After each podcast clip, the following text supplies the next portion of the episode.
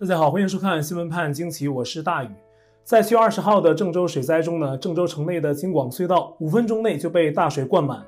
只有少数人逃离。那外界普遍质疑啊，更多人在隧道内是被淹死。而且当时隧道里呢也正是车辆比较多的时段，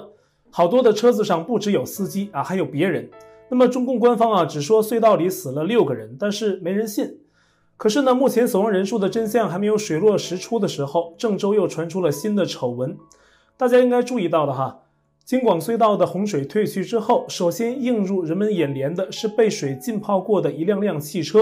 被称作是泡水车。那么在郑州街头啊，大水过后，这样的汽车还有很多。根据大陆媒体的报道，郑州市有保险业者估算啊，类似的等待保险维修的泡水车，本次水灾过后，在郑州至少有三万多辆。这只是汽车保险业者收到的数据，很可能是没有因水灾遇难的车主们报给保险公司维修的。那还有的汽车呢，车主在水灾中丧生，不能及时或者难以再报备给保险公司修理的，或者呢，干脆在洪水中被泡到报废的汽车，相信呢仍然有很多。大陆的《每日经济新闻》引述一名汽车行业人士的话说，这些泡水车呀，一般分为三个等级。进水超过轮胎的被称为是进水车，那这类汽车问题不大。还有半泡车，就是呢进水超过了发动机的机油尺，这属于是进水严重，但是没到报废的程度。最后一类呢叫做全泡车啊，水完全没过了车顶，这样的车基本上就报废了。那根据这名业内人士的介绍啊，郑州保险业者已经报修的三万多辆汽车，需要至少两个多月才能维修完毕。而保险公司为了减少经济损失，可能会把手中修理后的泡水车卖给二手车商，或者是在第二或第三线的车商。而且，《大军时报》在相关报道中也引述了业内人士的观点，说啊，这些泡水车呀，一定会流入全国市场。二手车商在出售泡水车的时候，也不会注明这是泡水车，顶多写的就是事故车辆。每年都有这样的汽车流入市场。只是外界知道的人不多，比如在广东啊，就是每年都有；而河南郑州在本次水灾之后，也出现了大量的这样的泡水车。对于一般的民众来说呀，在购买二手车的时候，很难辨别这是否是泡水车，给用车安全呢埋藏了一定的隐患啊。更主要的是，河南郑州的水灾有无数生离死别的悲剧，这些汽车的原车主也不知他们的遭遇。像这样背景的汽车再拿去卖来赚钱，我想啊，并不是每个人都能忍心去做的买卖。除了洪灾中的泡水车，在中共国的每一次大灾过后，外界对灾区的捐款走向也常常会出现疑问，因为这些捐款啊，往往被人强烈质疑，最终啊，大部分都会流入中共党官的私人钱囊，或者拿去包养二奶三奶。因此啊，近些年中，有意愿给中共国捐款的人也是越来越少。而这次郑州水灾也是，说起来呢，我还想起一件事儿啊。这次郑州水灾又出现一些中共网军和小粉红逼人捐款，比如艺人刘德华发文慰问灾区，立即有小粉红问你捐款了吗？然后呢，王力宏是捐赠了一些款项，但是呢，却被一些小粉红酸溜溜的喊话说捐的太少。啊，类似的这种道德绑架，也是在中共国灾难发生之后啊，经常有的事情。大陆党官是最不缺钱的啊，中国的钱大多数都在他们手里攥着，可有任何的小粉红嚷嚷着要他们捐款呢？逼捐也请找准对象，对吧？而本次郑州水灾，外界捐款的不多啊，但是中国大陆企业还是有捐的。中国的《公益时报》公布了一项数据啊，郑州水灾发生之后，截至七月二十一号晚十点，一共有四十五家企业给河南水灾捐款，总计额度有大约二十亿人民币。其中包括近来在中共监管下遇到麻烦的阿里、腾讯、拼多多、美团等企业，还有其他民间捐款，加起来呢可能也是不少。但是对郑州水灾的捐款走向，又有人站出来声称自己的捐款出了问题。有人在网上公开发出短片向公众说啊，自己通过支付宝向灾区捐款五千人民币。可是有网友留言说他假捐啊，他开始是一笑了之，但是呢，他后来去查了河南省慈善总会的官网。之后发现并没有查到自己的那笔捐款，所以他在片尾向河南省慈善总会提出疑问，他想知道他的这笔捐款到底去了哪里。其实啊，就算在网上能查询到的捐款，最后会流向何方，仍是不能让人放心。更何况连查都查不到呢？类似这样的事情在中国大陆是年年出现，已经变成了规律。咱们可以总结一下哈，往往灾难出现之后，首先是死亡人数一定搞不清楚，然后呢，捐款走向不明朗，这都是必有的戏码。还有呢，就是官媒的报喜不报忧。例如最近郑州水灾之后，河南卫辉市的大水也是相当严重。七月二十六号，卫辉城变成一片汪洋，仅有的一处高地变成孤岛，中心城区水位达到两米，而且还在上涨。但是此事呢，卫辉市的市委书记却通过城市的一个官方微信账号发布消息啊，说呀，七月二十六号下午四点，卫辉市的水位会下降。但实际情况是，七月二十七号上午十一点，水位还在上涨，更多地区被淹。大灾未退之时，河南官方又在网上发布一则红底儿的喜讯，说呀，卫辉市部分城区水位开始回落啊，这引起很多当地人的不满，因为当时超多的民众仍然面对着洪水淹没家园的窘境，有家难回，而中共当局对上游泄洪造成了卫辉淹水的责任只字不提，这都是当局报喜不报忧的表现。那同时呢，中共国在大灾之后，也一定会出现民众的维权事件。这跟上面我们提到的那几件事是一样的啊，都是中共国每一年每一次灾难后必定出现的，像连续剧一样。但是年年出现，哎，年年不改。民众维权的出现呢，有一个主要原因来自于当局常常为了隐瞒真相，对一些事啊是遮遮掩掩，又不让人说。那死难者家属总得为家人操办后事，对吧？很多事儿你瞒着，这老百姓没法做呀。比如追究家属的死因啊，认领遗体啊，确认失联的人是生是死啊，这作为家属是肯定要问的。还有本次郑州地铁站外啊，淹水遇难者的家属，因为头七那天给逝去亲人摆放鲜花，还遭到了当局的干预，设置铜墙铁壁挡住了地铁口，阻止献花。这件事激起众怒啊。在那之后，七月二十八号，还有来自西安的年轻人拿着无人机在郑州沙口站外面拍摄画面。其实这会儿地铁站外面已经没什么了啊，人家拍顶多也就是拍到一些现在网上到处都有的鲜花画面。但是呢，中共在现场的维稳人员啊，仍然是暴力干预，不允许拍摄，还出手打人。你出示他证件，你给他告诉他你是你是啥部门的？他们为了安全需要，他们是为了防限电。等会儿，等会儿，等会儿，我认为，我认为大家自发组织这个事情。是一种公益公德心，但不要成为一种噱头。他是爱好者，你给他说清楚，你别激动，你只要理性，你辞职这个你要理性啊，你不要有过激行为。打我！人家是。有人，有人，有人，有人拿他的胳膊了，这一点不要不要否认。中国人不要打中国人，有人拿他的胳膊了，不要否认。证件不能收人东西。这事引起了现场围观群众的不满，有市民高喊抗议：“为啥不能在这拍？对，为什么不能把把真相告诉公众？不是。”资深媒体人高瑜也在个人推特发文说，两名中国记者因为拍摄郑州市民在地铁献花的空拍镜头被当局找麻烦。一个是南方都市报的记者陈冲，他的画面被警察当面威胁删除，后来呢，他回到旅馆又把画面在系统中给还原回来。另一个是财新的记者陈亮。因为摄影，直接被郑州市南阳路的派出所带走，借口说他采访手续不完备啊。类似的情况在中共国是不断上演，但是当局总是在事后啊说一些不疼不痒的话打发舆论，这也是在每年的灾难后常见的情况啊。郑州水灾之后，中共总理李克强二十六号在国务院的防汛抗旱会议上说，要总结经验，完善制度啊。对失职者严肃追责，而且提到说，对城市地铁、隧道等设施宁可过一些，该停就停，该封就封。很多问题来了，到底是哪些官员该负责？然后呢，说该停停，该封封。那这一次郑州为什么不封？为什么不向公众解释一下呢？李克强这演技啊，也只能在中南海混一混哈。官媒《人民日报》也开始煽情，二十七号发了篇文章，说什么公共治理需要公共话语，不能让群众失声啊！是呀，别让群众失声，让他们失踪就可以了。一言堂的国家就是这样啊，好话坏话，好人坏人他都可以扮演，而且呢还可以交叉演绎。对郑州的悲惨事件，官媒这篇文章啊，只是一笔带过，说什么在郑州水灾期间出现了一些让人不解的现现象。值得深思。那什么是不解的现象？深思之后的结果又是什么？这些关键的东西才是民众想知道的。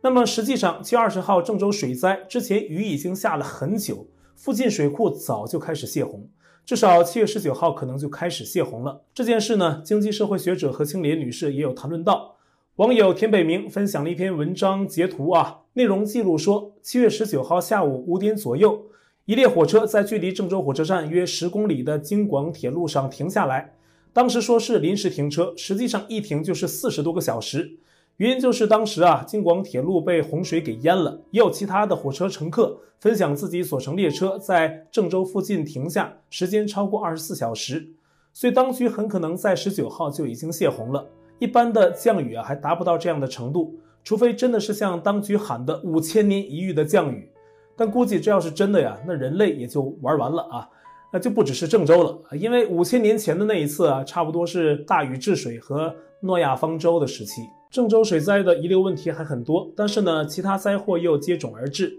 七月二十八号，北京国贸的世贸大厦发生大火，浓烟升腾啊，离很远就可以看到。中共官媒对此事也有报道，但是报道中用的词是中共媒体中最常见的那句“未造成人员伤亡”。而在南京城，最近一周啊。也已经通报了超过一百例的新增确诊，这是官方数字哈，涨幅很大，而且呢还在向外扩散。七月二十八号开始，江苏省的宿迁的泗阳地区啊，所有的居民小区开始进行严控，扬州市大规模的核检，并和苏州一起全面暂停了出租车和网约车的服务。有当地网民爆料说，南京市正在建方舱医院，当局调来了两百四十台挖掘机连夜赶工。还有不同的消息源爆料，具体消息说呀，这是在南京溧水区建设方舱，参建公司是中建八局三公司，有三千工人参与，希望十五天内建成，规模将是武汉方舱的三倍，但不知道指的是哪一间武汉方舱，还是指的武汉方舱的面积总和。可是呢，爆料人提到，南京的这个方舱啊，将占地是二十九亩，不过南京溧水区官方说这是谣言。中共央视二十六号在网站上报道说呀。南京现在有多个移动式方舱实验室帮助南京进行核酸检测，提到了方舱，但是没有说南京当地有任何方舱医院的建设。在武汉之后，其他城市的方舱建设，当局在报道时都表现得非常隐蔽，外界得到的消息往往呢都来自民间的信息。当地青羊区有一家三口确诊，啊，成都随即开始对市民进行连夜的核酸检测。四川省还在七月二十八号发通知说，啊，要求所有入境四川的人都要集中隔离十四天，然后再居家隔离七天。同时呢，四川绵阳之前就发现了感染者，已经对市民进行了第三轮的核检。还有四川的泸州市也出现一例感染者。以上绵阳、泸州两地的感染者也全都是南京的关联病例，感染的是中共病毒印度变种 Delta 毒株。防灾防病毒可不像管制人的嘴那样啊，可以有针对性的去做啊。这些东西来于无形，发于无声，再强大的专制体制也是防不胜防。但是在不断的灾难影响下，当局会感觉到局势的动荡，从而反过来会更加强啊对民众的监管和言论的控制，不断加码的高压统治，反过来也是他政权本身加速瓦解的催化剂。七月二十六号，自由亚洲电台引述北京意见人士胡佳的话说。他在北京朝阳区首次见到朝阳群众的工作牌，而所谓朝阳群众呢，是中共发动人民监视人民的维稳大军的一员。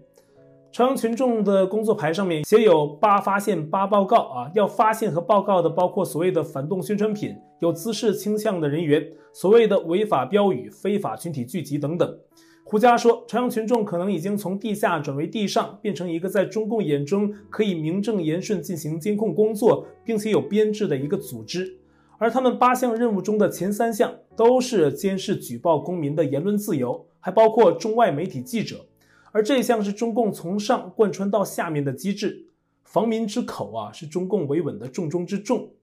继香港国安法第一案中的被告唐英杰被判国安法罪名成立之后，内地的企业家孙大武七月二十八号也被河北省高碑店的法院重判十八年。他一共遭到包括寻衅滋事等在内的九项控罪，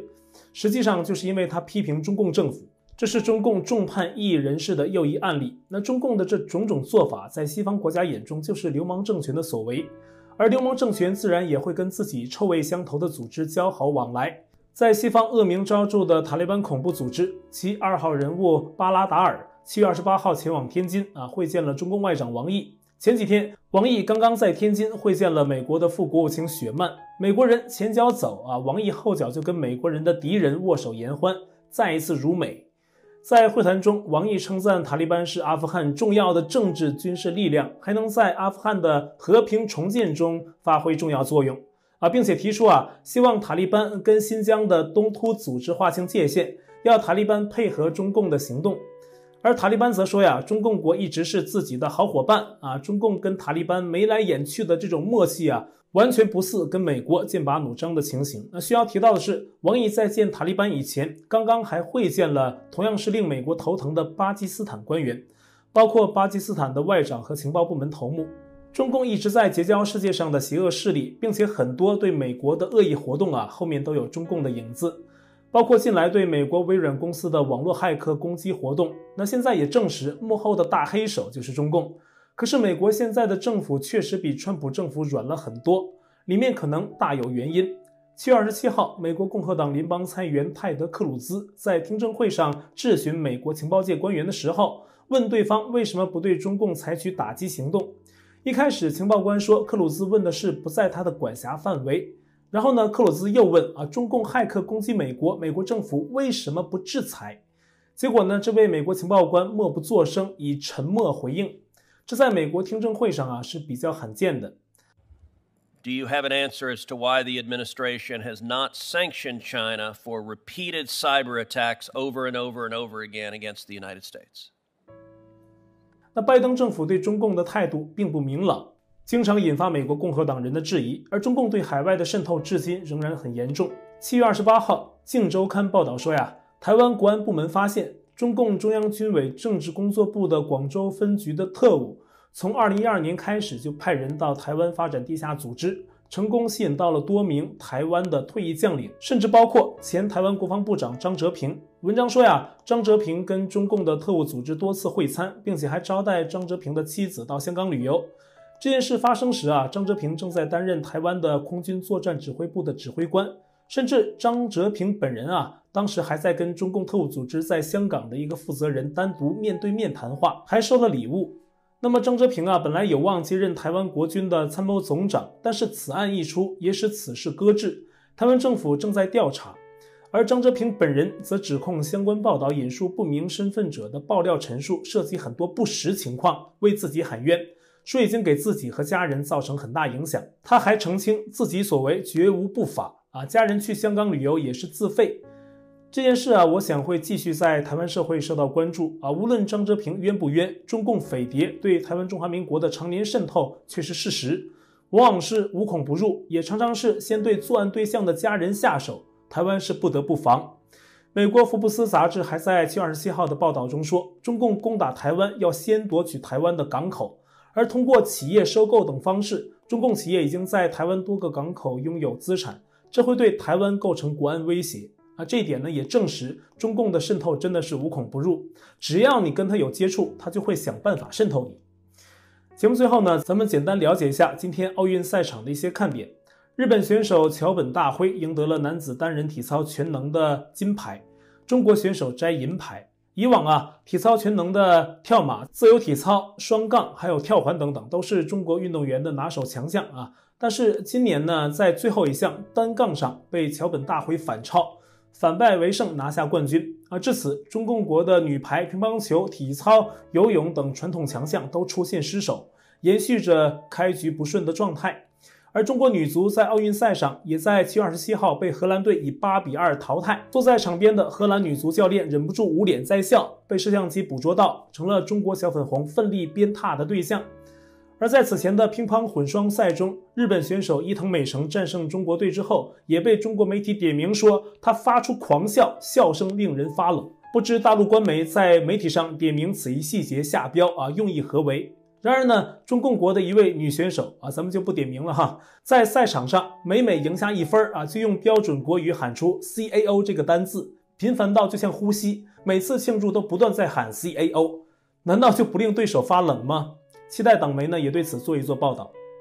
好，我在 Telegram 上面的观众讨论群是 t.me 斜线 xwpagq 下划线 us，节目信箱是 xwpagq@gmail.com，还有我的会员网站网址是大宇 U S dot com，。也欢迎您订阅本频道并点击小铃铛获得节目发布通知。那感谢您的收看，我们下期再会。